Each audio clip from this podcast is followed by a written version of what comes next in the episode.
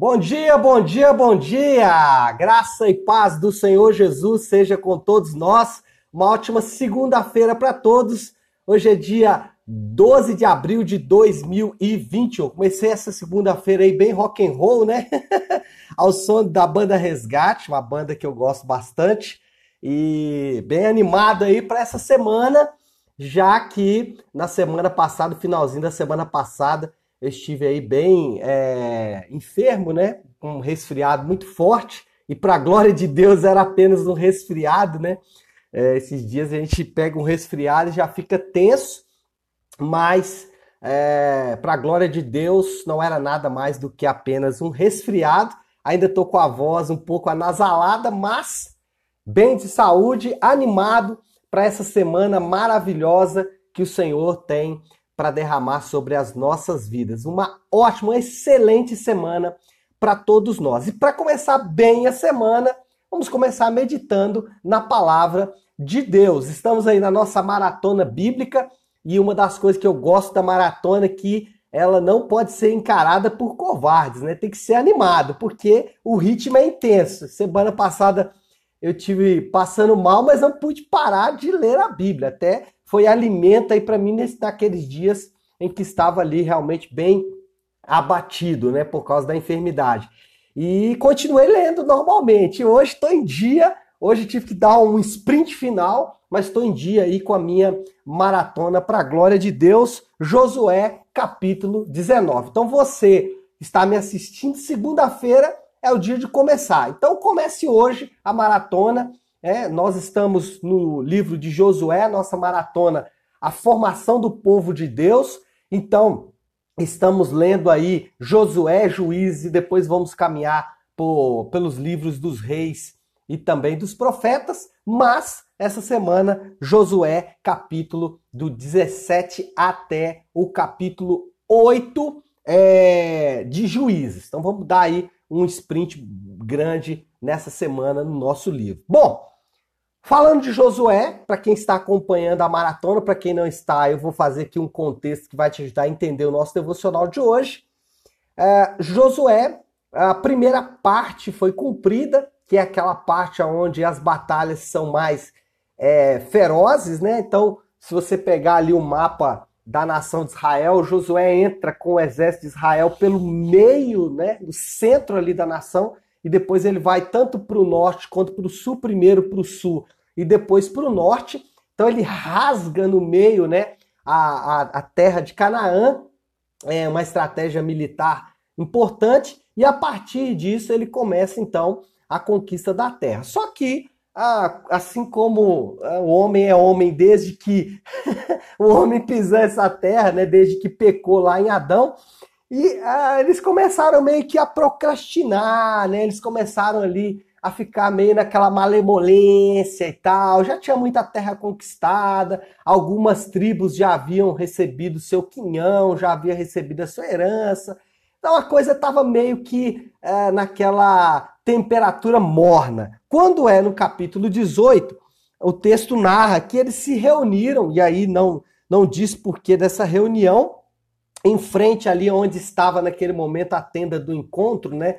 É, que era lugar onde Deus é, escolhia para encontrar com o povo. Então eles estavam ali em Siló, numa reunião, Josué, no capítulo, no versículo 3 do capítulo 18, interpela os é, israelitas. Ele diz assim: Então Josué disse aos israelitas: Até quando vocês vão negligenciar a posse da terra que o Senhor, o Deus dos seus antepassados, lhes deu? Josué interroga de forma muito severa os israelitas: Até quando vocês vão ser omissos naquilo que vocês precisam fazer? Esse questionamento de Josué envolve, é, ao mesmo tempo, uma chamada de atenção, é, uma disciplina, mas também um desafio. Até quando vocês vão ficar nessa condição? E isso é muito interessante porque, de tempos em tempos, parece que a gente precisa meio que desse puxão de orelhas. Mas, enfim, é, foi isso que Josué fez com ah, os israelitas ali em Siló, na, te na tenda, na, é, em frente à tenda do encontro. Bom, Com isso, nós aprendemos aqui três coisas em Josué 18. Primeiro, que a soberania de Deus, ela não exclui a responsabilidade humana. Deus é soberano, Deus faz tudo do jeito que ele quer, da forma que ele quer. Ele já estabeleceu desde os seus desígnios eternos tudo que iria acontecer. Ele já escreveu toda a história, né? Deus não está fazendo um rascunho para depois fazer uma história verdadeira, não. Deus já escreveu toda a história, ele sabe tudo o que vai acontecer. Isso não exclui a minha responsabilidade e a sua responsabilidade. Olha de novo esse versículo 3 que eu acabei de ler. Então Josué disse aos israelitas: Até quando vocês vão negligenciar a posse da terra que o Senhor, seu Deus, já lhes deu? Peraí, se Deus já deu, então o que, que eles deveriam fazer? Nada? Não, não é isso que o texto diz. Deus já deu para eles, mas eles deveriam assumir a responsabilidade deles. E isso é muito importante. Por quê? É, a, a, nossa geração, talvez a nossa geração não, mas o homem de forma geral, e aí a comprovação disso é o próprio texto, né? Fala a nossa geração, é porque é o tempo que a gente está vivendo. Mas nós temos essa tendência de procrastinar e deixar as coisas no ramo do abstrato. Nós adoramos deixar a coisa no ramo do subjetivo, né? daquilo que talvez possa acontecer ou não. Olha só, um exemplo. É, nós gostamos de colocar a culpa no Estado. Ah, o problema é o Brasil. Por quê? Porque essa é uma instituição abstrata. Quem é o Brasil? É, onde está o governo? Onde está o Estado? Ele não existe de fato. Assim, ele existe porque tem as suas instituições e tal. Mas ele é um ser muito abstrato. Ele, você não consegue tocá-lo de fato. Você não consegue mudá-lo de fato. E é isso que Josué está dizendo. Josué está falando: olha, Encare a realidade. A questão é entre você e você. É muito pessoal, é muito próximo. Não pode ser jogado lá para frente, não pode ser jogado para quando acontecer. E a segunda-feira é um dia ótimo para isso. Porque a segunda-feira não é dia só de você fazer novos planos, é dia de assumir responsabilidades. Então, assuma responsabilidades nessa manhã. Assuma os compromissos nessa manhã. E mais, é, não só assuma, mas entenda que é sua responsabilidade, é minha responsabilidade. Então a soberania de Deus, e, e, às vezes a gente faz isso até com Deus, né? A gente quer receber uma palavra de Deus. Não, a gente precisa ter ação, porque a palavra de Deus já foi dada há mais de dois mil anos atrás, lá na cruz, uma palavra de Deus foi dada, está consumado. Então a terra já foi dada, então a promessa já foi dada. O que acontece muitas vezes é que nós estamos procrastinando na nossa responsabilidade. Sempre é responsabilidade do outro. Né? Sempre é o outro que tem que fazer, o outro que tem que fazer. Por outro lado, também, aqui vale chamar atenção para um fato: tem gente que é, se esquece de Deus e acha que tudo é responsabilidade. Não. Nós temos os dois fatores envolvidos. Nós temos a questão espiritual, eu disse isso ontem no culto, é, o cristianismo ele precisa abraçar todas as áreas da sua vida, a cosmovisão cristã precisa abraçar todas as áreas da sua vida. Então você tem que ter responsabilidade, você tem que sair, você tem que ir, conquistar, etc e tal, mas dentro de uma perspectiva cristã. Você não pode adotar é, táticas anticristãs, táticas mundanas. Eu estou falando muito sobre isso nos cultos sobre a sabedoria humana. Você não pode simplesmente adotar sabedoria humana. A sabedoria humana é importante, mas ela tem que estar recheada pela sabedoria divina. Segunda coisa que nós aprendemos aqui: o cansaço e o desgaste não podem nos fazer desanimar. O que aconteceu com o povo? Eles já haviam guerreado, né? já haviam lutado várias batalhas, né? basta ler para trás aqui, alguns estudiosos vão dizer que foram 33 reis, ou seja, 33 batalhas que eles já haviam vencido e naturalmente estavam cansados e desgastados. E isso acontece. Gente, nós estamos cansados.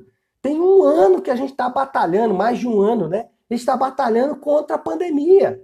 Né? Muitos estão aí entre indas e vindas, indas e vindas e etc e tal.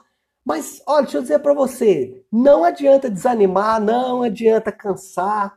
Foi mais ou menos isso que Josué falou para os caras. Olha, não adianta vocês ficarem aí desanimados, cansados. Gente, não vai resolver. Esse é o ponto. Não tem como. Existe um termo no mundo corporativo muito usado, você já deve ter ouvido com bastante frequência, que é a tal da resiliência. Mas de fato isso é um bom termo. Nós precisamos absorver a pancada e ir para frente. E é isso que Josué está falando com eles aqui. Olha, eu sei que vocês estão cansados, eu sei que vocês estão desgastados, 33 batalhas aí para trás, mas aqui parar não vai adiantar.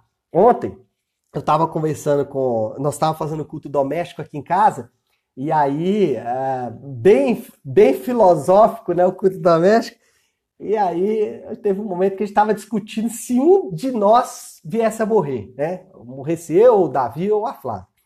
E aí cada um dando seu parecer, né? Do que iria fazer. O que, que nós vamos fazer? E aí o Davi falou, nossa, é difícil, eu não sei como que eu ia reagir e tal. E aí a pastora Flávia, no alto da sua sabedoria, disse, você ia correr para onde? você ia para onde, Davi? Ah, ok, você ia ficar meio apavorado, mas ia correr para onde? Não tem para onde correr. E esse é o fato. Gente, não há outro caminho. Ou a gente encara os desafios que temos que encarar, ou vai para debaixo da coberta e abraça a depressão, e abraça o desânimo, e abraça o cansaço, e abraça a dor.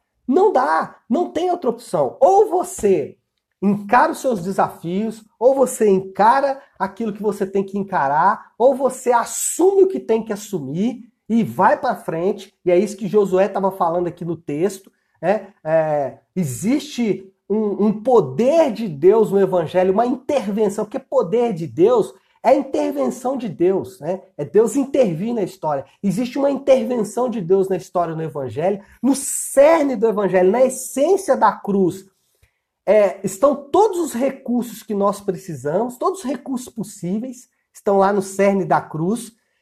Então nós precisamos abraçar a boa e velha, é, o bom e velho ânimo que vem da cruz, do cerne, da essência do evangelho. Bom, terceiro, estou escorrer aqui para poder terminar logo, porque já o tempo já está é, urgindo por aqui.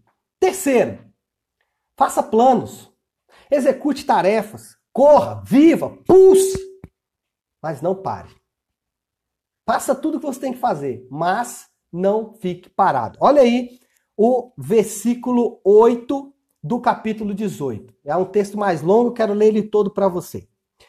Quando os homens estavam de partida para mapear a terra, Josué os instruiu: vão examinar a terra, façam uma descrição dela, depois voltem. E eu farei um sorteio para vocês aqui em Siló, na presença do Senhor. Os homens partiram, percorreram a terra, descreveram no rolo, cidade por cidade, em sete partes, retornaram a Josué, ao acampamento de Siló. Josué fez então o um sorteio, fez então um sorteio para eles em Siló, na presença do Senhor. Ali distribuiu a terra dos israelitas conforme a, a porção devida a cada tribo. Então, amado, deixa eu dizer para você, essa história né, de que existe uma bênção preparada para você é verdade. é verdade. Nós temos uma promessa de Deus, uma terra. Ele disse né, que estaria indo preparar um lugar para nós. O final feliz que todo homem busca, a aceitação e o amor que nós almejamos. Eu estava lendo ontem ah, uma postagem de uma pessoa e ela dizendo criticando um, um, um líder religioso, ela dizendo: Ah, você é muito intelectual, o que eu quero é só uma família, um abraço. É isso que todo mundo quer, isso que todos nós buscamos, e essa é a promessa de Deus. De que nós vamos nos reunir como família em um grande banquete final, né? Um grande, uma grande festa final. Essa é a promessa de Deus. Só que essa promessa de Deus, ela passa pelo tempo em que nós vamos viver aqui nessa terra. E o tempo que nós vamos viver aqui nessa terra, ele precisa ser vivido com intensidade. Então, hoje é segunda-feira. É um bom dia para você se dispor a fazer planos. Mas não só fazer, fazer planos, execute os seus planos. É, sabe, almeje coisas, mas faça coisas, corra, viva, viva, pulse. Permita que a sua vida pulse durante essa semana. Corra, faça atividades, faça atividade física, é, faça atividade de trabalho, sei lá, faça atividades espirituais. Leia a Bíblia, ore, sabe? Mas pulse. Não permita que o confinamento, que o lockdown também alcance a sua alma e você vive no, viva num confinamento de alma, num confinamento de espírito. Josué, ele deu uma desafiada no povo aqui. Até quando vocês vão ficar aí esperando? É? E talvez esse é, talvez não, com certeza essa é uma mensagem de Deus para nós essa manhã. Até quando nós vamos ficar aqui, né? É, meio nessa letargia, nesse lockdown espiritual aí, nesse confinamento espiritual. Não, permita que o Espírito Santo pulse o seu interior, permita que, sabe, a palavra de Deus bata forte dentro de você nessa manhã. Foi isso que Josué fez com os israelitas ali em Siló e é isso que o Senhor está fazendo conosco nessa manhã também. Vamos orar? O tempo correu demais aqui, então agora precisamos finalizar. É, então vou chamar você para oração. Feche seus olhos, curve a sua cabeça e oremos nessa manhã. Pai, em nome de Jesus, Senhor, nós te adoramos.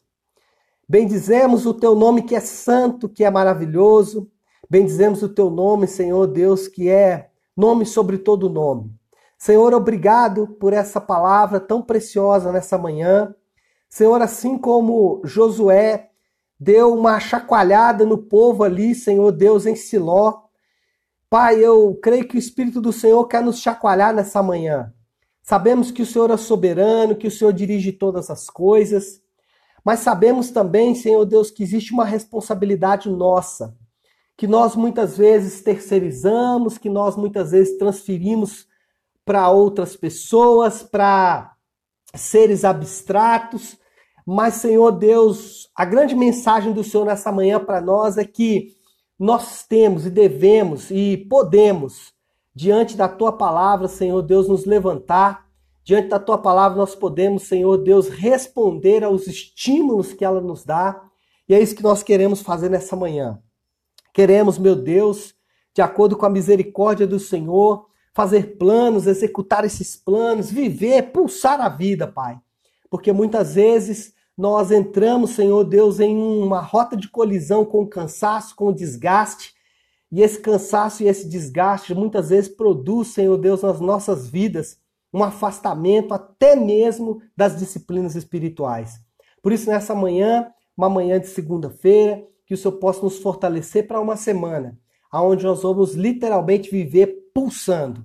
Assim, nós oramos em nome de Jesus. Amém. Amém, pessoal? Então é isso. Uma ótima segunda-feira para todos e uma ótima semana. Fiquem com Deus.